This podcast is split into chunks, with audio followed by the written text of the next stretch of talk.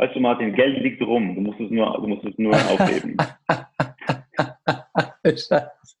Ich kann mir das so vorstellen. und du bist so, und du bist noch so, du hast noch so deine 1000 Euro im Monat.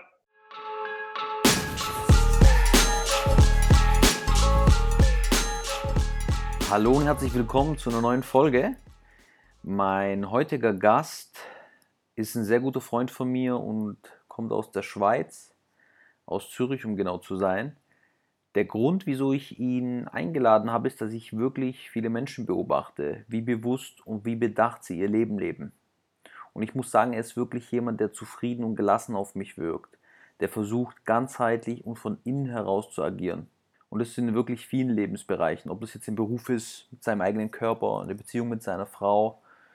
Und das inspiriert mich wirklich, wenn ich beobachte, wie er, wie er an diese ganzen Themen rangeht. Ich werde mit ihm über seinen Weg reden, von der eigenen Agentur bis hin zu VW in der Schweiz, wo er jetzt zuständig ist für das Thema Elektromobilität, um das markenübergreifend zu pushen. Das ist ein riesen, eine Riesenpassion von ihm. Hat sogar einen eigenen YouTube-Channel aufgebaut mit 21.000 Followern. Und da wird er einiges, äh, wird uns einiges drüber erzählen. Für mich aber das mit Abstand Spannendste in der Folge ist, dass er über seine offene Beziehung reden wird, die er mit seiner Freundin hat seit zweieinhalb Jahren und wieso er glaubt, dass es wichtig ist, seine Werte von innen heraus zu entwickeln und nicht von den Dogmen der Gesellschaft äh, gesteuert zu werden und was das Ganze mit Selbstwert zu tun hat. In meinen Augen gehört sehr viel Mut dazu, darüber zu reden und er hat einen großen Respekt an dieser Stelle von mir. Ich wünsche euch deshalb viel Spaß mit der Folge und mit Martin Welzel.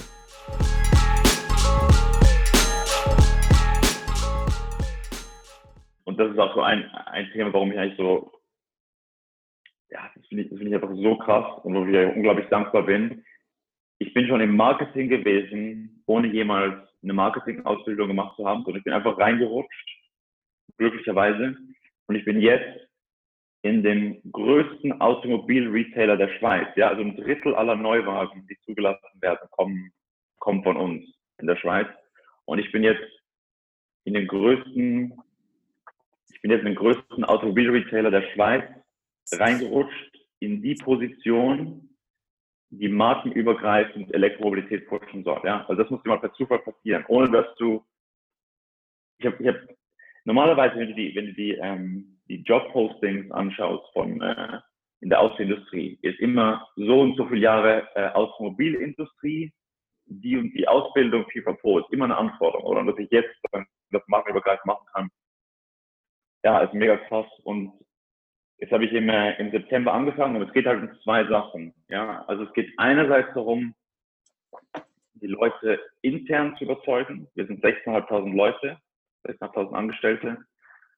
Und in einem zweiten Schritt oder parallel die Öffentlichkeit davon zu überzeugen. Und da musst du zwei, in der Öffentlichkeit musst du zwei Sachen machen. Du musst sagen, hey, Elektromobilität ähm, ist die Zukunft, lass dich da aufklären und so weiter und dann in den nächsten Schritt die Produkte verkaufen. Oft, wenn du Produkte verkaufst, kannst du direkt deine Produkte an, äh, direkt deine Produkte verkaufen. Aber du musst sozusagen erstmal durch Aufklärungsarbeit den Markt kreieren, der ähm, aus klimapolitischen Gründen unbedingt notwendig ist. Und im zweiten Schritt kannst du deine Produkte verkaufen.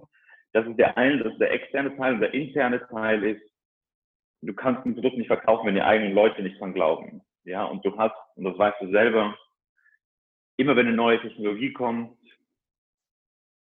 viel Skepsis, Angst und Gegenwind.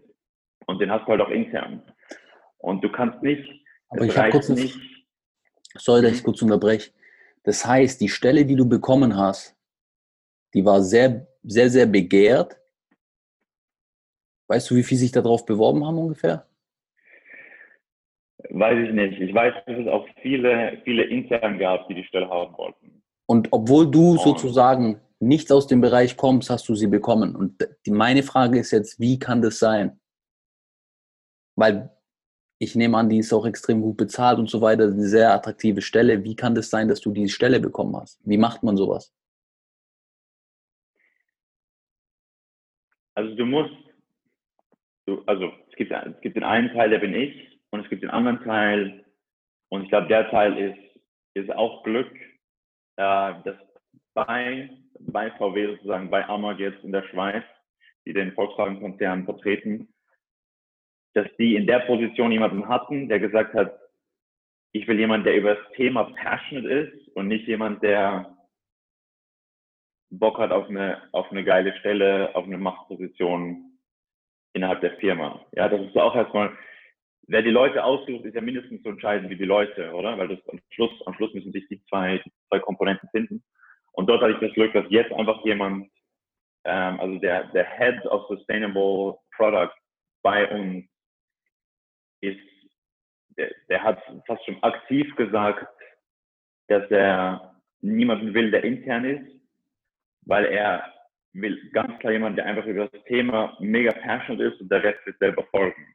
Ja, also muss ich sozusagen ein Skillset haben und aus dem Skillset eine Passion entwickeln, sondern das ist Passion und das Skillset wird aus, aus der Notwendigkeit daraus wird auf jeden Fall folgen und das ist jetzt halt die Situation gewesen.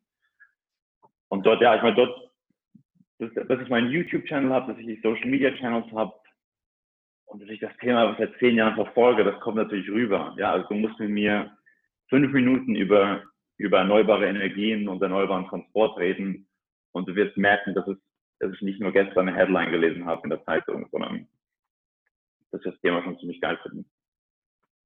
Okay, krass. Und wie, wie ist es jetzt für dich, dass du angestellt bist, weil du hast ja davor eine eigene Agentur gehabt, das muss man ja auch sagen. Das ist ja ein krasser Shift nochmal. Ich habe eine eigene Agentur und jetzt bin ich angestellt bei einem großen Konzern auch wenn es deine Passion ist, Elektromobilität, ja. Also wie, ja, ja. ist das für dich? Das Krasse war, als wir die, äh, ich hatte ein paar Bewerbungsgespräche natürlich, ähm, und wir haben fast, wir haben praktisch nicht über das Fachliche geredet, wir haben nicht über ähm, Arbeitsethik geredet, wir haben über fast keinen von diesen Themen wirklich geredet. Wir haben, der Großteil des Gesprächsthema war, kann ich mich in einem Corporate Environment wohlfühlen? nachdem ich aus dem Startup gekommen bin. Und das war auch so mein erster Punkt, wo ich gemerkt habe, okay, da gibt es in der Company gibt's ein paar Leute, die checken, die checken ihren Job, weil sie wissen, dass das das wichtigste Thema ist, um das zu diskutieren. Komme ich damit zurecht, dass wenn ich herausfinde, dass was ganz sicher die beste Lösung ist, dass ich trotzdem noch ein halbes Jahr dafür kämpfen muss, damit die Lösung tatsächlich umgesetzt wird, auch wenn ich 100% Überzeugung habe. Ja? Wenn du wenn du selber was, selber was leitest, selber ein Team hast und ein Team genau mit dir aligned ist, sagst du, ich bin überzeugt, dass es die beste Lösung ist und morgen fangen wir mit der Umsetzung an. Und das war genau, das war, das war genau das große Gesprächsthema, das wir, das, das, das, wir hatten. Und wir haben so Szenarien durchgesprochen. Ja, okay, stell dir vor, du musst ein Projekt erledigen. Das kann sein, du musst ein Projekt erledigen, was du selber nicht glaubst, ja es wird immer Elektromobilität sein oder im Verhältnis mit Elektromobilität, aber es kann sein, dass du an einem Projekt arbeitest das Gefühl hast, es bringt weniger als das Projekt, was du selber im Kopf hast. Und dort haben wir einfach die, dort haben wir die richtigen Themen durchgesprochen. Das hat mir am Schluss auch geholfen. Das Krasse ist, die, die waren so, die haben es nicht so probiert, schmackhaft zu machen. Sie haben mir auch gesagt, ganz klar gesagt, was die Herausforderungen sein werden, was dazu geführt hat, dass ich in die Company gegangen bin, mit einer Erwartungshaltung, wo ich fast nur Überraschungen erlebt habe. Ja? Ähm, ich habe ich hab gedacht, ja, okay, das sind dann viele Leute so, die lassen sich einfach Geld auszahlen, lagern ihre Beine hoch und so weiter. Und ich habe eigentlich eine Person nach der anderen getroffen, die einfach ihren, ihren Job gerne gut machen, dort sind, hilfsbereit sind, bereit sind, einen extra Schritt zu machen. Und das war eine geile Überraschung für mich, weil wenn du ewig in Startups bist, erzählst du dir diese Story von, von einem Corporate-Umfeld, wo über nichts anderes reden darfst, außer, ähm, außer über die Arbeit und über äh, TV-Serien. Und die Leute arbeiten halb motiviert, halt weil ein Arbeitgeber ihnen irgendwie Geld gibt. Und das, ist, das war bei mir, eine, das war bei mir ein krasser Überraschungs, ähm, Überraschungseffekt. Und deswegen ist jetzt auch, ich bin, ich bin voll im Flow dort, ja. Ich kann voll arbeiten. Ich weiß, wenn ich was mache, was, was jemand anderen machen muss, dass die Person dann auch Bock hat, an dem Projekt äh, geil vorwärts zu machen und so weiter. Von dem her viel kleinerer Schritt, als ich. Bist du aber mehr, bist du, bist du von deinem Happiness-Level, ja, aufgrund, dass du deine Passion lebst, hier zufriedener als davor in deinem eigenen Business? kommt darauf an, in welche Phase du es vergleichst. Ich war am Anfang im eigenen Business mega happy und dann im letzten halben, dreiviertel Jahr das dann abgenommen. Deswegen wollte ich ultimativ dann auch, ähm, wollte ich dann auch dort weg, ja. Aber mein Happiness Level zur Zeit ist schon, ich habe ja auf dem Boot, auf dem Boot gesagt, dass es nicht so hoch war. Ich habe so gesagt, ich bin eher so von 8,5 auf 7 downgegradet. Und ich würde zur Zeit sagen, ich bin locker wieder 8,5 plus. Da hattest du ja den und Job noch nicht, genau. Und dann, okay, ja. Genau, ja, da war das, da war das noch okay, nicht klar. Und was ich, auch, was ich auch gemerkt habe. Ja, sag. Was ich gemerkt habe, ist, so eine, so eine, so eine Company, da geht es viel um, um, um Titel, um Hierarchien und so weiter. Mhm. Und wie okay, wie okay ich damit bin, dass ich einen Chef habe, der gewisse Entscheidungen trifft, weil ich einfach weil ich einfach am richtigen arbeite, dann bist du wie, wenn es nicht darum geht, wer ist Boss oder nicht, sondern dass die Arbeit gut gemacht wird und du hast das Gefühl, dein, dein, dein Vorgesetzter macht die Arbeit gut, dann ist es so easy zu sagen, hey, das ist ja, das, dann ist ja genau das Richtige, dass ich dem unterstellt bin. Weißt du, was ich meine? So, und unter, aus dem, aus dem Unternehmer-Ego heraus kann es trotzdem sein, dass du sagst, hey, das, das, ist genau das Richtige, dass ich im Moment in der Position bin. Was, was weiß ich, was in der Zukunft passiert.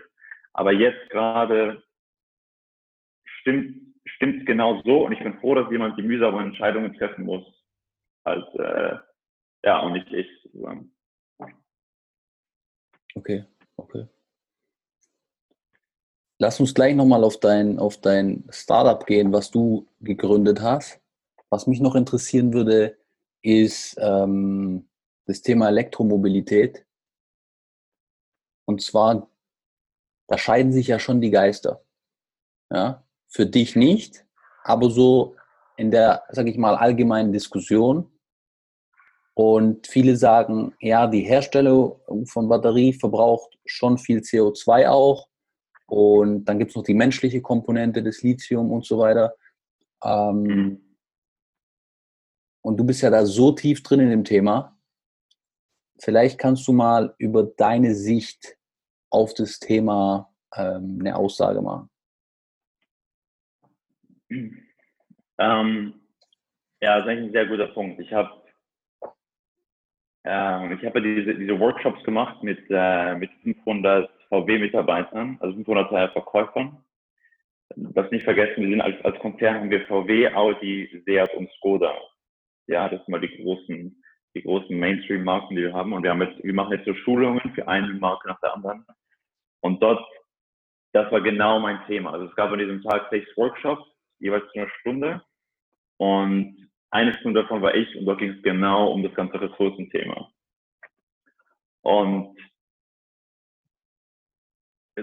es gibt, die Elektromobilität hat verschiedene Gegner, ja. Es hat die, es hat die Gegner, die wirklich sagen, ja, ich finde, mein Auto muss sich einfach geil anhören und deswegen sind Elektroautos scheiße. Das ist eine sehr, sehr, sehr, sehr, sehr persönliche, sehr persönliche Meinung und ich glaube auch, dass sie sich wirklich, dass sie sich einfach so natürlich entwickelt hat. Und dann gibt es viele Meinungen, die sind von dem gesteuert, dem Elektromobilität mehr ans Bein pisst als nur schlechter Sound, ja. Wenn du Öl verkaufst und du merkst, Elektromobilität ist im Aufschwung, dann hast du einen krassen Incentive, Weisheiten auf die, auf die Bevölkerung zu streuen, die Elektromobilität diskreditiert. Und dann ist natürlich schnell mal die Frage, okay, wie kannst du Elektromobilität am einfachsten diskreditieren, indem du den größten Pluspunkt gefühlt relativierst. Ja, also es ist wie, wenn du, wenn du ans Thema äh, Veganismus denkst und sagst, hey, jemand ist aus ethischen Gründen vegan, dann sagst du, hey, es sterben aber viel mehr Tiere in den Feldern von deinen Sojabohnen, als was du rettest, durch das du so vegan bist. Das heißt, den größten Pluspunkt für dich drehe ich um und mache ihn eigentlich fast schlimmer. Und das ist halt bei der Elektromobilität passiert und sie haben sich überlegt, okay, was, wenn du überlegst, wo ist, wie kannst du das Elektroauto am schnellsten irrelevant machen, ist, indem du den größten Pluspunkt wieder wegnimmst. Und dort kam schnell die Idee, hey, fühl dich nicht so schlau, nur weil keine Emissionen aus dem, ähm, aus dem Auto kommen. Die Emissionen entstehen woanders. Das ist so das eine Thema. Stromproduktion, ähm, Kohlekraftwerke, die Strom produzieren und so weiter. Das heißt ja einfach, dass die, äh, das CO2 und der Feinstaub und so weiter woanders ausgestoßen werden. Und du hast, hey, überleg mal, wie viel Energie es braucht, um die ganzen Batterien herzustellen. Und die werden ja am Schluss alle wieder ins Meer gekippt oder landen auf irgendwelchen Müllhalten in Indien. Ja, das sind so die großen, großen Gegenargumente, die sozusagen versucht, ähm, die man versucht zu streuen. Ja, das ist wahrscheinlich das, was du, was du angesprochen hast, oder? Genau, und wie, was würdest du auf diese mhm. zwei großen, sag ich mal, Gegenargumente antworten? Ja, also du hast, also erstmal ist ganz wichtig zu sagen, ähm, Elektromobilität ist nicht die perfekte Lösung, sondern wir müssen, wenn du es positiv formulieren wirst, willst sagen, es ist die bessere Lösung oder es ist das kleinere Übel. Ja, also niemand, der Elektromobilität verteidigt, sollte sagen, es ist das endgültig Beste, weil im Zweifelsfall solltest du sicher immer noch, immer noch Fahrrad fahren statt Elektroauto. Ja. Jetzt, was, was du beim Elektroauto machst, ist, du sagst, hey, wir müssen hinter die Kulissen schauen. Aber wie werden diese Batterien produziert und wie wird der Strom produziert? Ja? Und was in dem Moment schön weggelassen wird, und krass, richtig verankert im System ist, du schaust nicht hinter die Kulisse von dem, wie Benzin oder Diesel produziert wird. Das wird einfach, das wird einfach weggelassen. Das heißt, wenn du zum Beispiel heute eine Energieetikette anschaust von einem Auto, dann steht dort, wenn du einen Diesel kaufst, steht 130 Gramm CO2-Ausstoß ähm, pro Kilometer. Wenn du ein Elektroauto kaufst, steht äh, 20 Gramm CO2 pro Kilometer aus der Stromproduktion. Oder du hast es sicher auch schon gehört, oder? Du, du hast gesagt, ja, hey, ja, ja. keine, du schaust in die Kulissen. Jetzt das Krasse ist, und das ist mal das, ein Riesending, was natürlich in diesen Studien, die gemacht werden gegen die Elektroautos, vergessen wird, ist, bis ein Liter Diesel in deinem Auto ankommt, ist ein gigantomanischer Prozess, den, wenn du dir mal richtig überlegst, was dort alles an Energie gebraucht wird, ist, ist wirklich ultra krass. Und jetzt kann ich dir, hoffe, hoffe, du kannst mir folgen. Ähm, also musst du überlegen, du, du machst geologische Forschungen, du, du, schaust, hey, wo könnte man Öl fördern? Ja, wo lohnt es sich, Öl zu bohren? Dann machst du, das heißt, die ganzen Teams, die um die Welt reisen, rumfliegen und so weiter und irgendwann sagen, hey, da in der Antarktis lohnt sich nach, nach Öl zu bohren. Dann machst du eine Testbohrung. Das braucht mehrere tausend Megawatt schon, überhaupt so eine Testbohrung zu machen. Und wenn du Glück hast, sagen wir Idealfall, dann äh, findest du Öl, ja? Okay, cool, da kommt Öl raus, Rohöl. Das heißt, du baust eine Ölplattform auf und du fangst an, auf dem Land- und Wasserweg mit so Schweröltankern, fangst du einfach an, das Öl zu transportieren. Ja, und das ist ja dann einfach dieses, dieses Schweröl. Das ist nicht das, was dann im im, im Auto ankommt. Dann, dann hast du es an Land. Was du dann machst, ist, du verteilst es auf, ähm, du verteilst es auf Raffinerien zum Beispiel. Ja, dann, dann wird sozusagen das Rohöl wird umgewandelt in Benzin und Diesel. Das ist auch nochmal ein mega krass intensiver ähm, äh, Prozess von, von, vom Energieaufwand her. Du brauchst um einen Liter ähm, Rohöl in zum Beispiel Diesel zu konvertieren, brauchst du circa eineinhalb Kilowattstunden.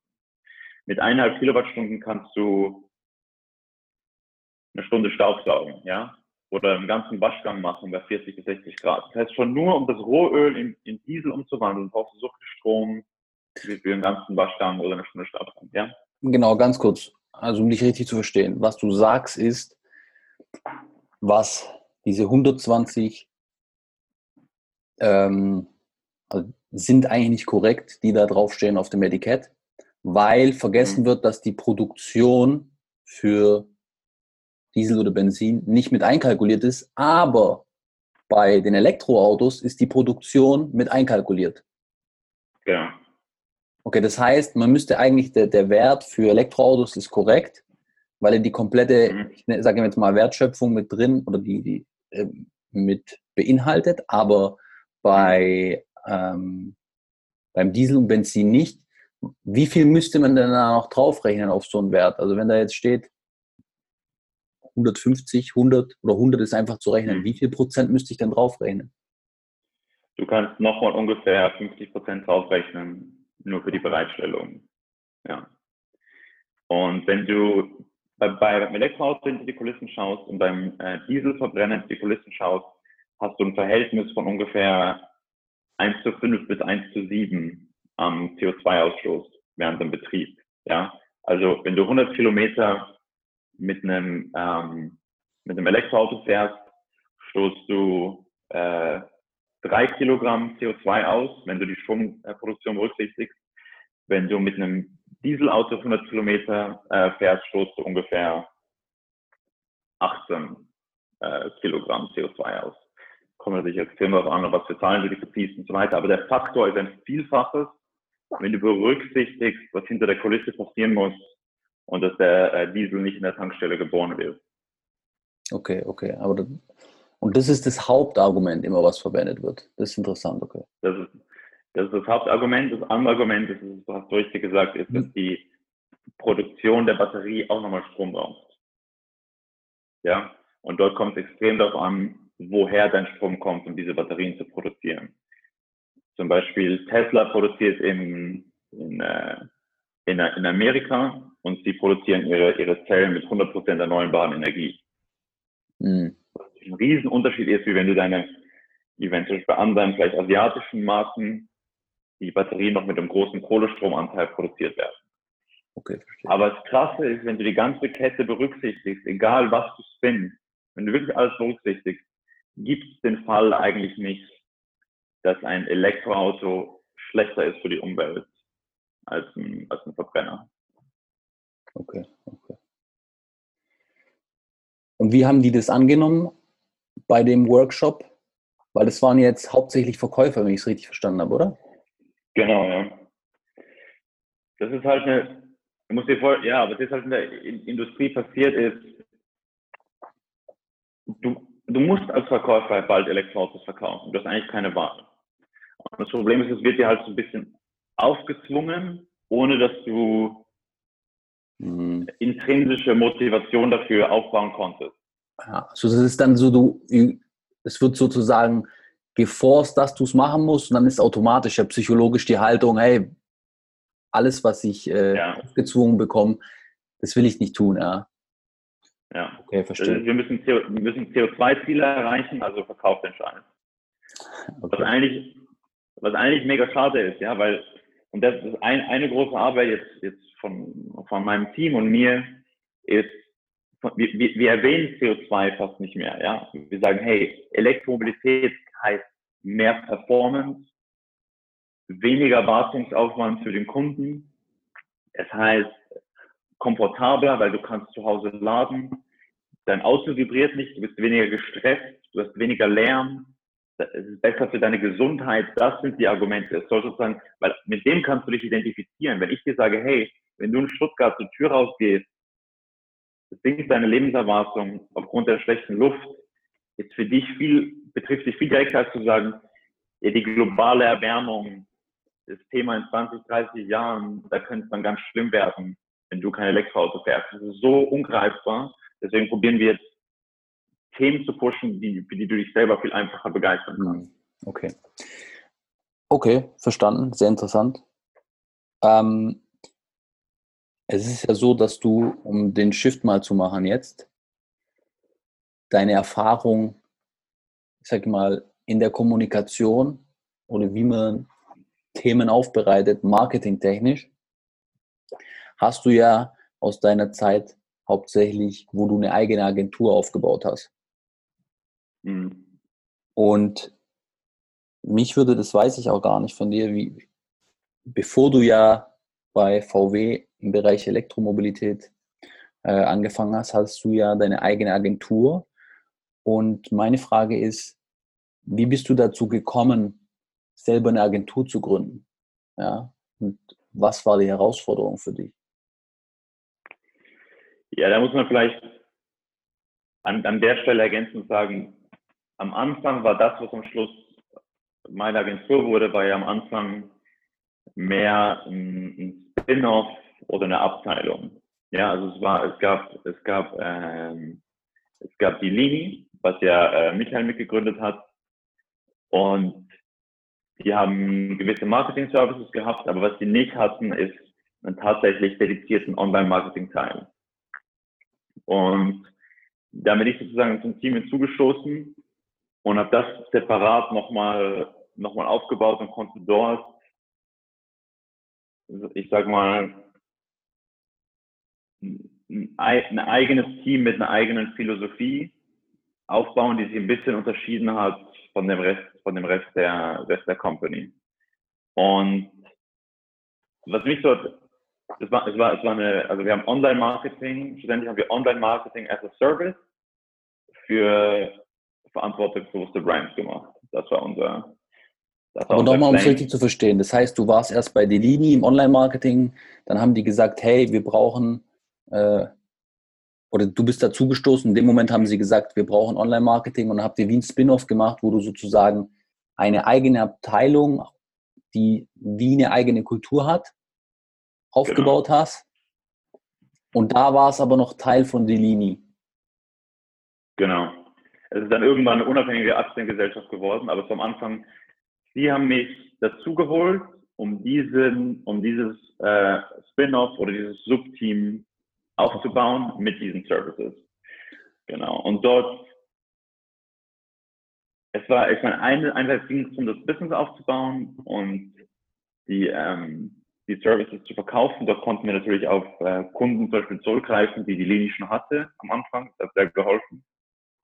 Und ein anderer Teil, was mich einfach auch, klar, ich meine, sobald du Marketing machst, interessiert sich das auch einfach auch, wie kreierst du eine geile Stimmung in einem Team und was für Leute musst du dir aussuchen. Aber vielleicht kannst du da mal deine Learnings sharen. Mhm. Also, wie kann man eine geile Kultur, was ist ein, sag ich mal, du hast jetzt Erfahrung auch mit VW und mit deiner eigenen mhm. Agentur, wie kriegt man das hin, da stark zu sein im Bereich Culture?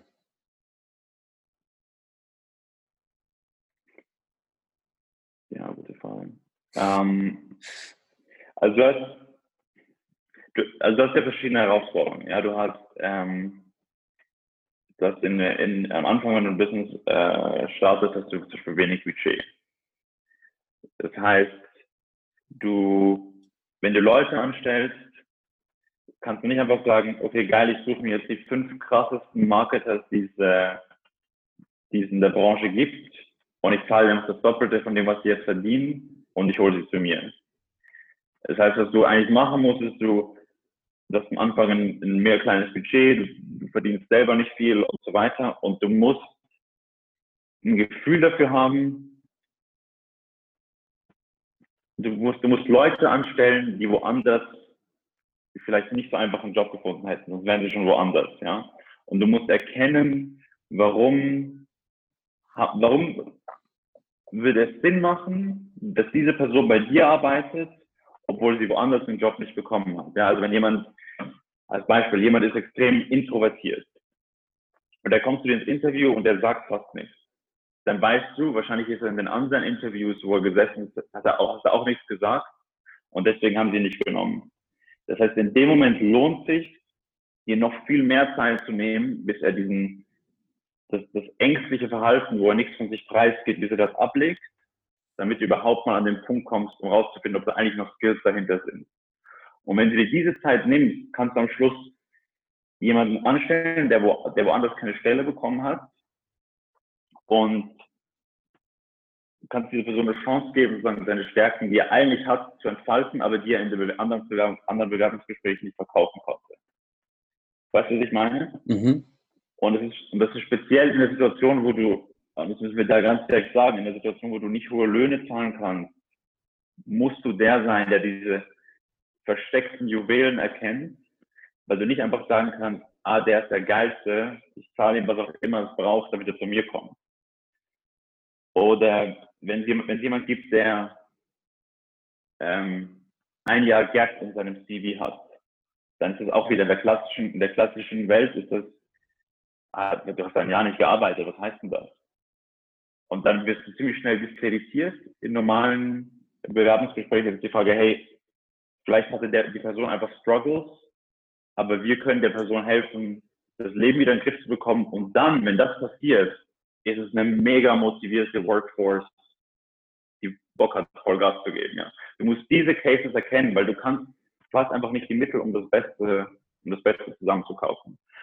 Und ich glaube, wenn du das, wenn du so rangehst, und ich glaube, deswegen hatten wir am Schluss, ja, wir hatten einfach Leute, die, ich, ich habe ein schlechtes Gewissen gehabt, am Abend nach Hause zu gehen, weil einfach alle noch da saßen und, und, und, und Okay, aber das wollten. eine ist ja die zu screenen dann, diese Juwelen, mhm. die man am Anfang nicht erkennt und mhm. dann, die müssen ja trotzdem intrinsisch motiviert bleiben. Nicht nur eine Chakra-Rede, sondern dass mhm. die da, dass die, dass die wirklich einen Teil von sich geben, müssen sie ja selber merken, dass es für ihre Zukunft, für ihr Leben eine Bereicherung ist, was sie da tun.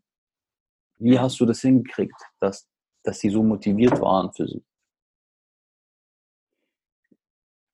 Äh, sehr, sehr viel Verantwortung von Anfang an und von Anfang an eine klare Mission haben.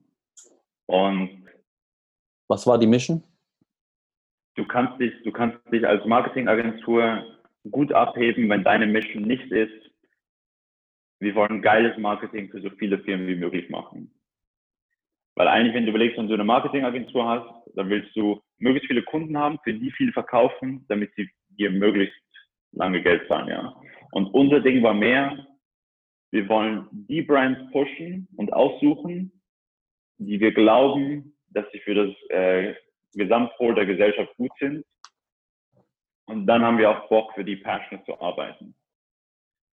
Das heißt, du, wir haben dann immer, wir haben immer, wenn es einen neuen potenziellen Kunden gab, haben wir im ganzen Team besprochen, ist das jemand, auf den wir Bock haben? Auch wenn wir schon wussten, wenn es zum Beispiel, wenn das Alkohol oder Tabak war, das sind die, die am meisten zahlen, ja. Das heißt, wir wissen, wenn wir Nein sagen zu dem, bekommen wir einen gewissen Teil von unserem Geld nicht, aber wir können weiterhin stolz sein auf alle Arbeit, die wir, die wir machen. Also sozusagen als Marketing diese, diese Machtposition den, den eigenen Mitarbeitern zu geben, ist, glaube ich, ein, ein riesen Unterschied gewesen zu anderen, äh, okay, interessant. zu anderen Agenturen. Wen habt ihr zum Beispiel, also was habt ihr da abgelehnt? Ich habe ich kann mich noch, glaube ich, an eine Story erinnern, wo ihr ähm, eine größere Getränkemarke abgelehnt habt, weil die an Kinder im Endeffekt Produkte vermarkten wollten, die halt viel zu viel Zucker enthalten. Ja, ja, genau. Einer der bekanntesten, wenn nicht der bekannteste Süßgetränke-Hersteller. Und das hat mich generell schon skeptisch gemacht. Und am Schluss war halt die Message, ja, das Problem ist, die Jüngeren trinken immer weniger Süßgetränke. Deswegen ist die Target Group, für, brauchen wir eine Kampagne für die Target Group 13- bis 18-Jährige. Und wie du weißt, ich meine, das ist natürlich, ja, das ist, dort kriegst du am meisten Cash, ja, von solchen, von solchen Kunden, aber wir haben uns einfach nicht wohlgefühlt. Und es war auch dann teilweise nicht so einfach zu verteidigen, weil wir waren in dem Moment immer noch Spin-offs, ja. Und dann sagst du dann, wie viel Anteil hattest du wie viel Anteil hattest du, wenn du Spin-off sagst? Am Ende war es eine AG, hast du gesagt. Und wie viel, an, mhm. wie viel davon hat dir gehört? An, Anteil, anteilsmäßig habe ich es nicht mal gezählt, ja, weil ich nachher, als sie unabhängig geworden sind, habe ich schon announced, dass ich nicht mehr bleiben will und das wäre der Moment gewesen, um, um Anteile zu haben. Das, was ich vorher hatte, war ein Profit Share. Ah, du hast einen Profit Share also bekommen, okay. Genau. Und das hätte gewechselt in dem Moment, wo wir natürlich unabhängig geworden wären und dann Anteile verteilt werden und so weiter. Aber wenn du in dem Moment natürlich schon sagst, ich werde nicht da bleiben, ist meine Verhandlungsposition nicht so, so smart. Aber rein menschlich und für meine Psyche war das ganz sicher die richtige Entscheidung in dem Moment. Wie, in dem Moment auszustanden. Was ich ja daraus höre, und ich, ich kenne dich ja jetzt auch ein wenig, ist, dass du extrem stark nach deinen Werten lebst und versuchst, mhm. die Entscheidung da sehr klar danach zu, zu, zu treffen auch, auch wenn das heißt, dass du weniger Erfolg hast ähm, mhm. oder weniger Anerkennung, was auch immer. Das finde ich sehr interessant, weil das spricht schon für eine gewisse Integrität auch. Ja? Ich kenne dich ja. Ähm, ich Du, ich habe meine erste Stelle war ja bei Flavio. Und ich habe mich, als ich sozusagen, das war, das war nicht, also, also Flavio kennengelernt und ich habe die Welt der Startups kennengelernt und somit auch ah, mein Leben muss also nicht sein, ich studiere, hole mir einen Job und verdiene Geld. Das ist aber wirklich wie, wenn du, wenn, wenn du keine Berührung damit hast, mit dem, mit diesem Unternehmerischen, denkst du von Anfang an, das Leben kann nur sein, ich werde mich wo bewerben und hoffentlich angestellt werden, ja. Und dort war dein Deal, war so eine Riesentür, die mir diesen, diesen Teil vom, vom Kopf aufgemacht hat. Und das habe ich ziemlich schnell mich von Flavio anstecken lassen, habe irgendwie mit 21, 22 so das, das Narrative in meinem Kopf kreiert, dass ich mit 25 Millionär sein will. Das Lustige ist, ich habe ja mit ihm äh, vor, glaube ich, zwei Wochen oder so einen Podcast gemacht. Und er erzählt ja da drin, wie er so, ja, nach deinen Deals war für mich klar, ich werde Milliardär und jetzt kommt das nächste. Das ist so geil. Und wie du jetzt gerade erzählst, dass er dich angesteckt hat, dass du, hey, mit 25 ja, der, der Kollege denkt halt extrem groß, ja? Ähm, ja, ja, absolut. Stell dir vor, ich bin, ich bin dort als, als Praktikant reingekommen und der droppt Sätze wie, weißt du Martin, Geld liegt rum, du musst es nur, du musst es nur aufheben. Scheiße. Ich kann das so und du bist so, und du bist noch so, du hast noch so deine 1000 Euro im Monat und bist so, okay, alles klar. und, und dann hat, und ganz ehrlich, in Zeiten lang hat das Ziel irgendwie halbwegs realistisch ausgesehen. Ich glaube, ich habe dann irgendwie mit 22, 23 ohne Ausbildung irgendwie das erste Mal, glaube ich, über 100 K im Jahr gemacht. In Schweizer Franken oder Dollar, ja. Und dann denke ich so, okay, krass, wenn ich das mit so wenig Erfahrung mache, dann so Sky is the limit, oder? Die klassische, die klassische Early 20s Naivität. und dann aber, dann habe ich wirklich eine Zeit lang schön, schön Cash gemacht, erstmal Anteile, das war eben bei Delini, ich war ja früher schon mal bei Delini, erstmal Anteile gehabt, okay, geil, ich bin jemand, der so gut verdient, ich habe Anteile, äh, ich habe ja Tesla Shares, ich habe Anteile an Companies, habe gesagt, okay, geil, der ganze, der ganze, ganze monetäre Ding, das geht irgendwie auf. Und dann habe ich aber, das war ein krasser Bruch, mit 3, 24 habe ich gesagt, ich mache jetzt einfach mal gar nichts. Und als du raus bist von der Agentur? Von, nee, von, äh, mit, mit ungefähr 3, 24 von, ähm, dein Deal, ja. Ich war dein, dein, dein Deal und danach war ich die Lini. Ah, und okay. War ich die Lini Head of Online Marketing. Und dann war, dann war eigentlich das Krasse, dann habe ich irgendwie ein Jahr lang nichts gemacht oder eineinhalb Jahre lang ähm, irgendwie so und einfach nur Geld ausgegeben. Und ich weiß, ich weiß nicht, ob das, ich meine, das kennst du wahrscheinlich von dir, wenn du mal, wenn du es gewöhnt bist, dass dein Erspartes weiter wächst, du gut leben kannst und so weiter und du ein Ziel vor Augen hast, der dann und dann habe ich richtig, richtig Cash und plötzlich musst du Frieden damit machen, dass jeden Monat dein Kontostand einfach nur runtergeht, wenn du halbwegs das, das leben Das kenne ich, ja. ja. Das habe ich sehr stark praktiziert die letzten ein, zwei Jahre. Ja, und dann, und dann, in dem Moment habe ich mich verabschiedet, um auf deine Frage zurückzukommen, in dem Moment habe ich mich verabschiedet von der Cash ist das Zielidee.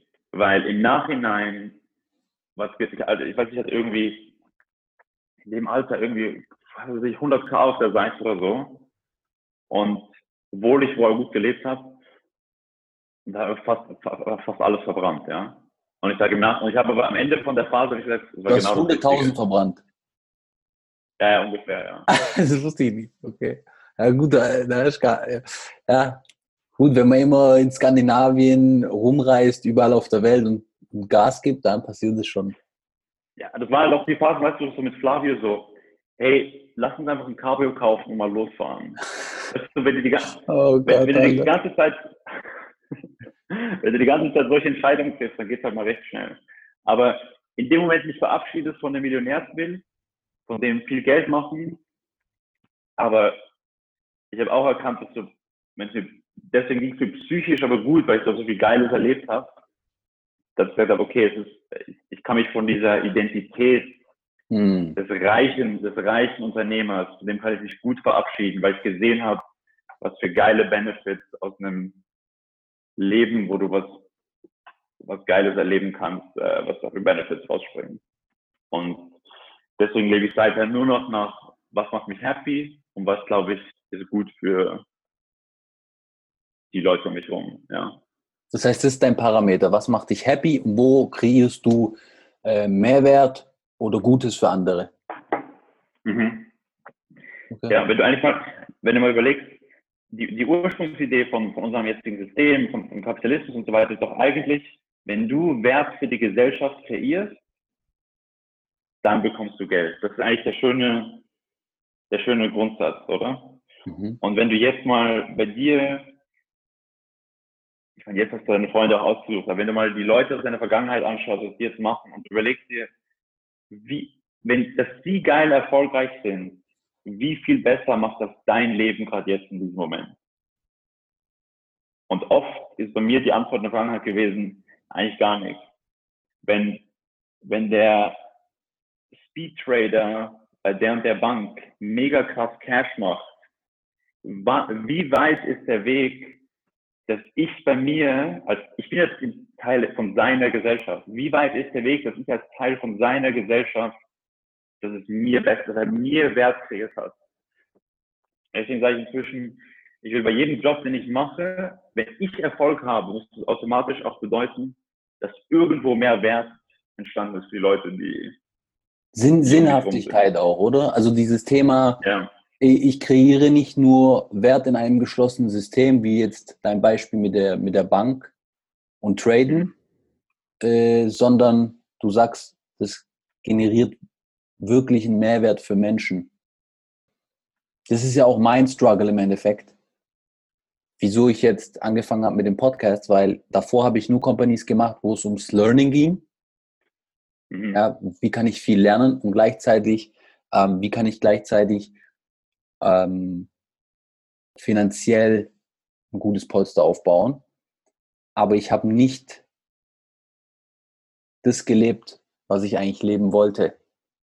Ja, nur zu 50 Prozent, sage ich mal. Und jetzt der Podcast mhm. ist im Endeffekt eher so eine, so eine Journey, das Thema anzugehen, ganzheitlich zu versuchen, nur das zu machen, was mir wirklich entspricht. Ja. Das ist jetzt so romantisch gesagt, das ist natürlich nicht einfach. Ja. Es auch, steckt auch viel Arbeit dahinter und den Online-Shop, den ich habe und so, da habe ich ja Arbeit reingesteckt. Ich denke, mhm. gerade auch wenn man so einen Shift macht, das ist immer schwer, das hinzukriegen. Ähm, aber ja, das ist, ist bei mir auch das Thema. Wenn du, wenn du jetzt deinen Alltag beurteilst, wie viel, wie viel Prozent sind das, was dich wirklich glücklich macht oder was du wirklich machen willst? Ja gut, jetzt musst du gerade betrachten, dass es extrem hoch ist, weil ich natürlich wenig, ich mache nur das, was ich machen will und alle anderen Sachen source ich aus an Mitarbeiter oder so. Der Nachteil daran ist, dass ich natürlich weniger Geld verdiene und, und das ist das Zweite, an nichts monetärem Grad so stark arbeite. Das heißt, meine komplette Basis, also der Online-Shop und andere Sachen,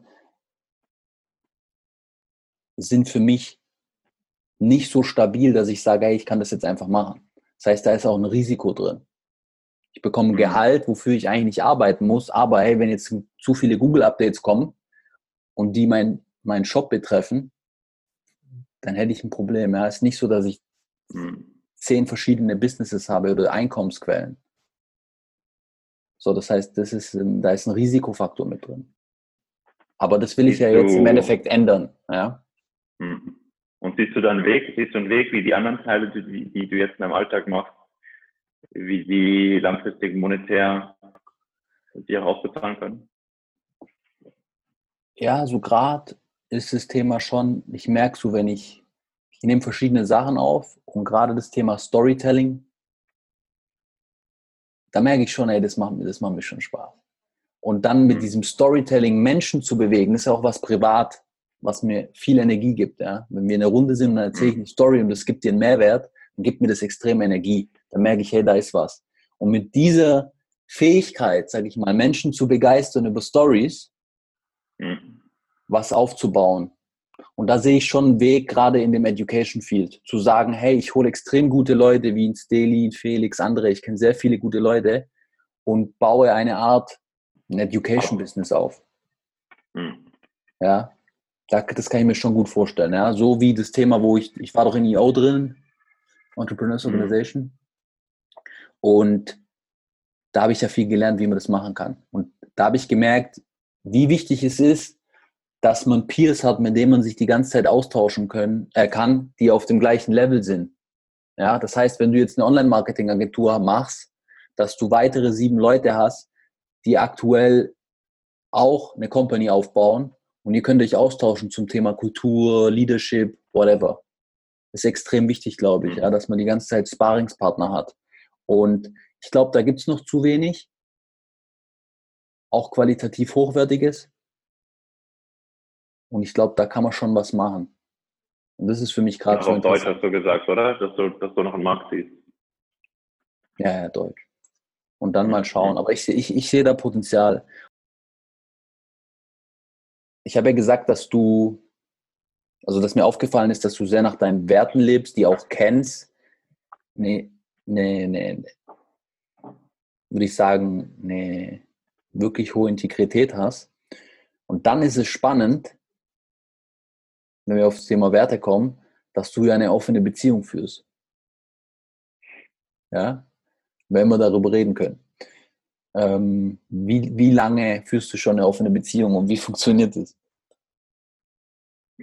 Also ich muss sagen, an der Stelle, wenn ich, also offene Beziehung ist, ist glaube ich, die Bezeichnung von, von einer untraditionellen Beziehung, die am, die am häufigsten ist. Und in dem Moment korrigiere ich oft ein bisschen, wenn ich das höre, weil wir unsere Beziehung als, ähm, als flexibel bezeichnen. Als was? Und als flexibel. Flexibel, okay. Eine flexi flexible Beziehung. Weil ich glaube, also, das ist ja nicht was, was wir erfunden haben. Äh, Beziehung, die nicht traditionell ist, gibt ja, gibt ja viele, die das, die das, die das leben. Und ich glaube, eine offene Beziehung ist fast schon so ein bisschen ein Mainstream-Ding geworden. Und die Idee von einer offenen Beziehung ist, du bist ein Couple, aber jeder darf machen, was er will, mit wem er will, zu jeder Zeit.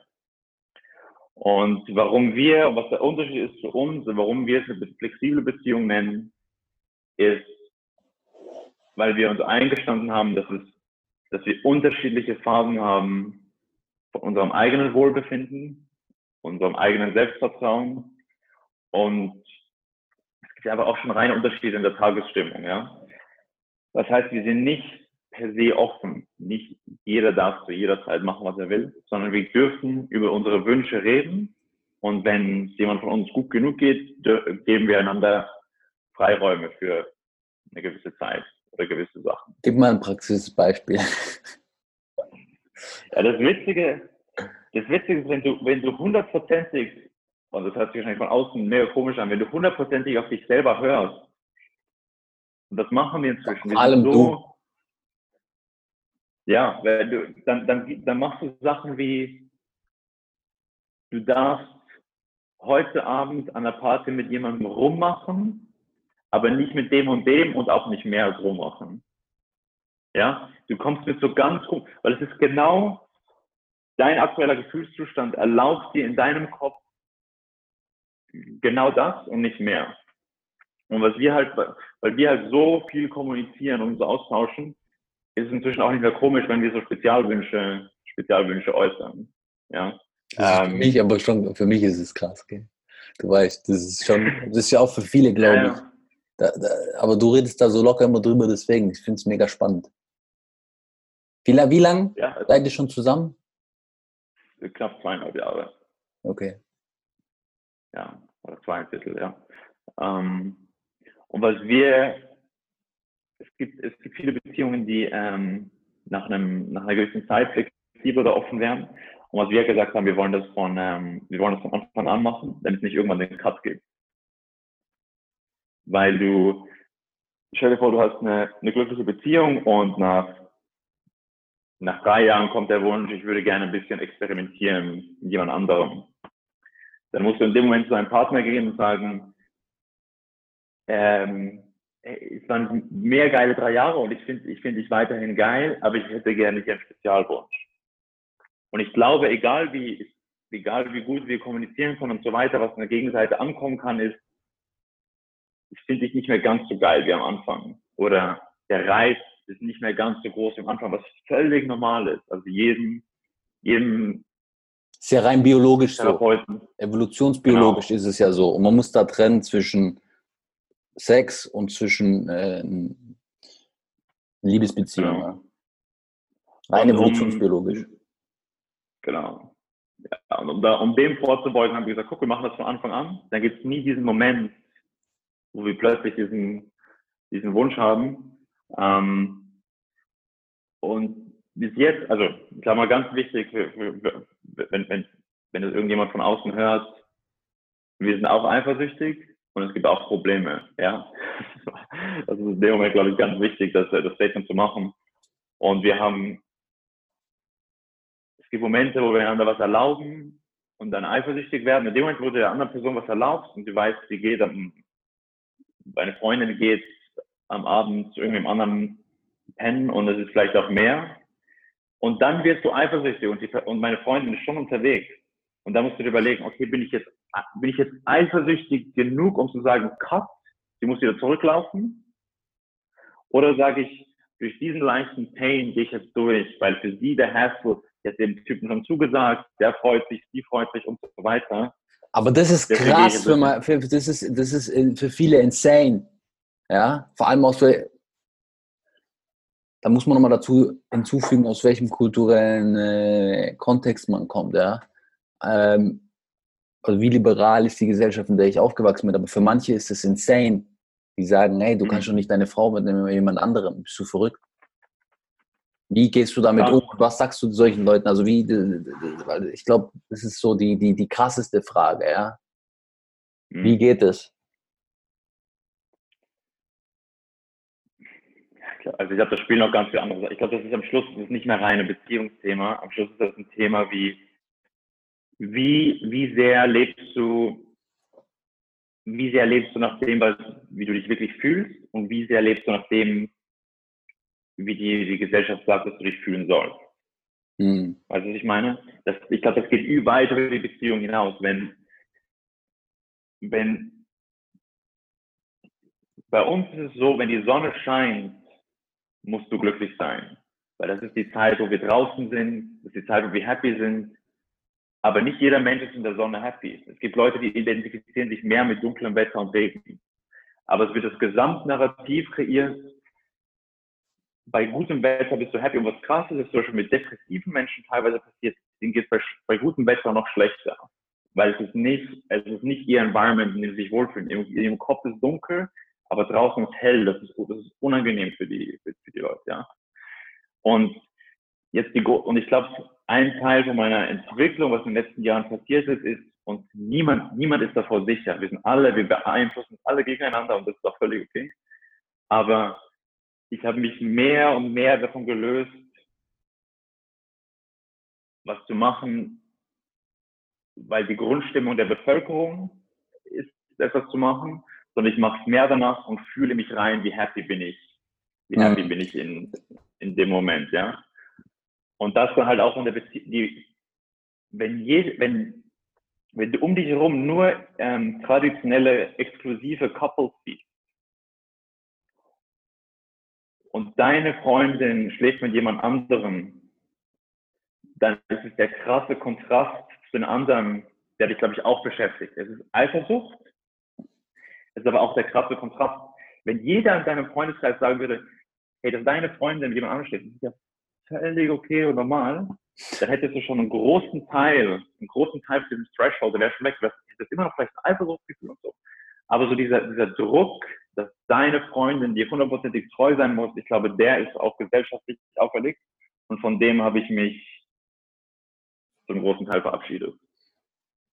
Das heißt, dass du sagst, hey, die Gesellschaft gibt vor, wenn meine Frau mit jemand anderem schläft, dann muss ich mich schlecht fühlen. Vor allem als Mann, gerade dieses, äh, ich sage ich mal, das Ego eines Mannes, dass man. Ein bisschen auch die, Dominanz und dieses beschützen, besch, beschützende, ähm, besitzende teilweise auch, wenn du ganz Genau, ja, diesen Stolz, hey, meine Frau fasst keine an. Ja, diese, ja, genau, diese Ebene. Ja. Also ähm, ja, ich, ich finde es interessant, dass du A, das machst und B, darüber redest in der Öffentlichkeit. Dafür muss man schon Selbstbewusstsein haben. Ja? Wie hast du das entwickelt, dass du, dass du sagst, hey, that's what I'm doing, take it or leave? Ich glaube, es ist nur möglich, also ein, ein gutes, ich, in, de, in dem Moment fällt mir schwer, nicht irgendwie das Thema Glück heraufzubringen. Ich glaube, ich hatte einfach das Glück, an Leute zu geraten, die mir viel gutes Peer-Feedback geben, die mehr Freude daran haben, dass ich, dass ich wachse, statt dass ich schrumpfe. Und je größer dein Selbstwertgefühl ist, umso mehr kommst du in eine gesunde Fuck it Attitude. Ich glaube, es gibt die gesunde Fuck it, äh, die ungesunde Fuck it Attitude und es gibt die gesunde. Die unge mit der ungesunden meine ich, ich ja, das ist so überlagernd. Genau, ich fühle mich unwohl mit mir selber und was die anderen denken, ist mir scheißegal. Ich glaube, dass das oft nicht stimmt. Was die anderen denken, ist dir sehr wohl wichtig, aber du, du baust diesen Schutz auf. Jedem wichtig, ja, ja. Und dann gibt es aber den, ja, und dann gibt es aber die, die Fuck it Attitude von, ich bin sehr, sehr, sehr überzeugt davon, dass ich das Beste daraus mache, was ich jetzt gerade kann aus meinem Leben. Und ich weiß, dass Leute darüber urteilen werden, aber weil ich so überzeugt davon bin, habe ich kein Problem damit, das offen zu, offen zu zeigen. Und ich weiß, dass es einen gewissen Teil gibt von Leuten, die werde ich anziehen. Es gibt einen gewissen Teil von Leuten, die werde ich, die werde ich abstoßen. Ja, und was auch ein krasser Einfluss ist auch, dass eben für uns das, die, die, die, die, die Bootgruppe, die wir haben, wo einfach, wo wir zehn Jungs sind, wo niemand Mühe damit hat, dich hoch zu pushen, mit der Angst, dadurch selber zu, selber zu schrumpfen. Und weil ich halt durch euch viel, viel gutes Feedback bekommen habe, baust du immer mehr, mehr, mehr Selbstwertgefühl auf. Und das kannst du auf unterschiedliche Arten einsetzen. Ich glaube, es gibt wahrscheinlich, und das noch ein anderer Grund, es ist auch ein gewisser Teil bringst du auch ein Opfer. Du, du gibst es von dir preis, weil du weißt, es gibt viele Leute, die haben noch Angst, drüber zu reden, aber du nimmst das Stigma von dem Thema ein bisschen weg. Das ist sicher auch ein, ein Anreiz. Ja, also du, du bist in einer Gruppe, du gibst einen Teil von deinem Lifestyle preis, der ist uncool, der dich ein bisschen uncooler macht, aber du bist okay damit, dass jemand uncooler machst, weil du weißt, dass in dem Moment auch Leute froh sind, dass du das gesagt hast, weil sie sich nicht getrauen. Weißt du, was ich meine? Ich verstehe genau, was du meinst, ja. Und das Thema Selbstwert, wie hast du es hinbekommen, dass du an deinem Selbstwert gearbeitet hast, gesagt, ich erhöhe den Selbst, meinen eigenen Selbstwert, ja, meine Selbstachtung? Was war der so, vielleicht so Hauptaspekt, der dir einfällt?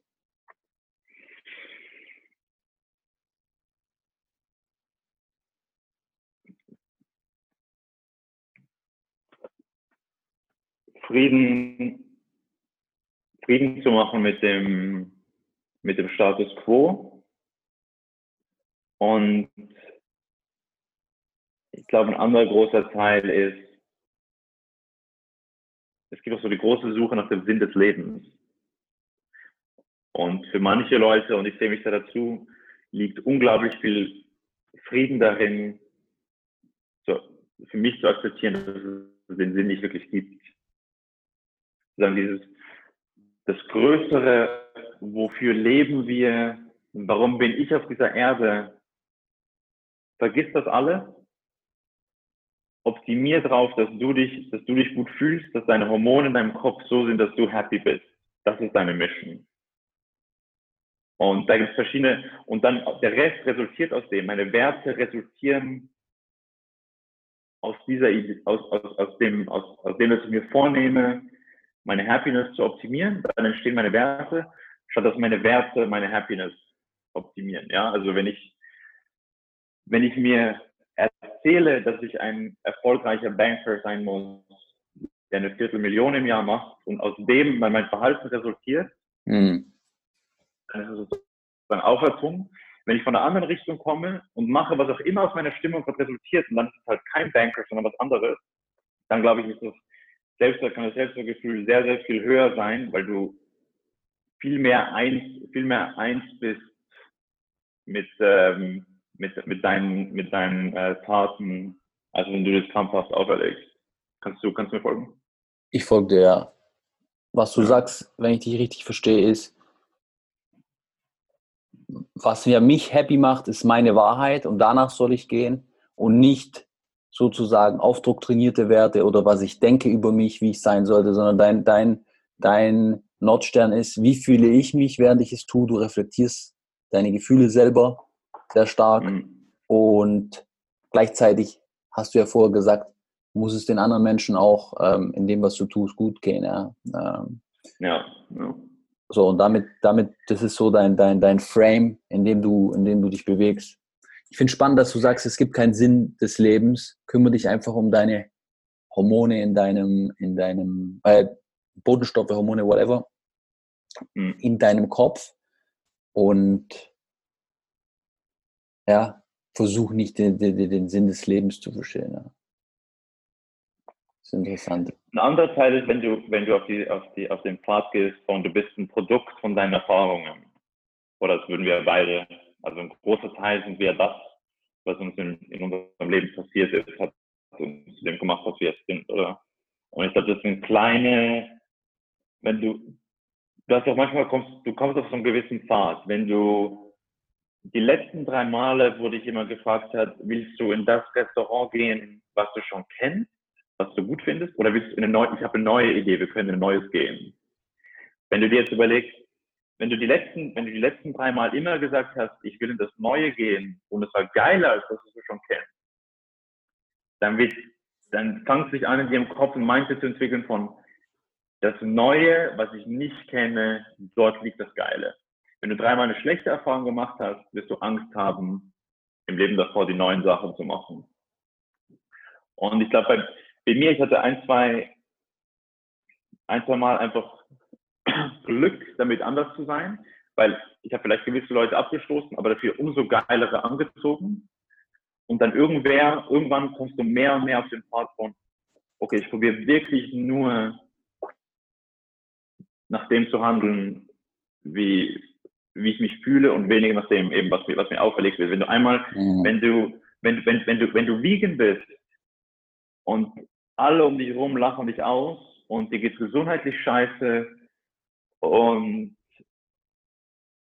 und mental scheiße, dann, du, dann wirst du recht schnell aufhören, darüber zu reden, dass du, dass du vegan bist und du wirst vielleicht aufhören, vegan zu sein. Wenn du vegan bist und du gehst jetzt gesundheitlich besser, mental besser, um dich heute, um dich herum ein paar Leute, die sagen, hey, du bist ein geiler Typ, geil, dass du vegan bist, dann fängst du an, lieber und lieber darüber zu reden. Und wenn immer du was gesellschaftlich Unübliches machst, fällt es dir nachher auch einfach, jetzt habe ich eine offene Beziehung. Ich habe gute Erfahrungen damit gemacht, äh, darüber zu reden, dass, ähm, dass ich vegan bin. Ich habe gute Erfahrungen damit ge gemacht, darüber zu reden. Also nicht nur, aber hauptsächlich äh, darüber zu reden, dass ich mit Substanzen experimentiere. Wahrscheinlich wird, wird auch Gutes daraus resultieren, wenn ich mit der Welt teile, dass meine Beziehung nicht traditionell ist. Und ich werde auch mit der Welt teilen, wenn es nicht gut gegangen ist. Es kann auch sein, dass diese Beziehungsform irgendwann sich wieder ändern muss und ich doch wieder exklusiv bin oder was weiß ich. Ja. Aber ich habe dann keine Angst. Es ist dann nicht ein eingestandener Fehler, sondern es ist ein, ein geshartes Learning. So der, der Unterschied. Geil. Okay.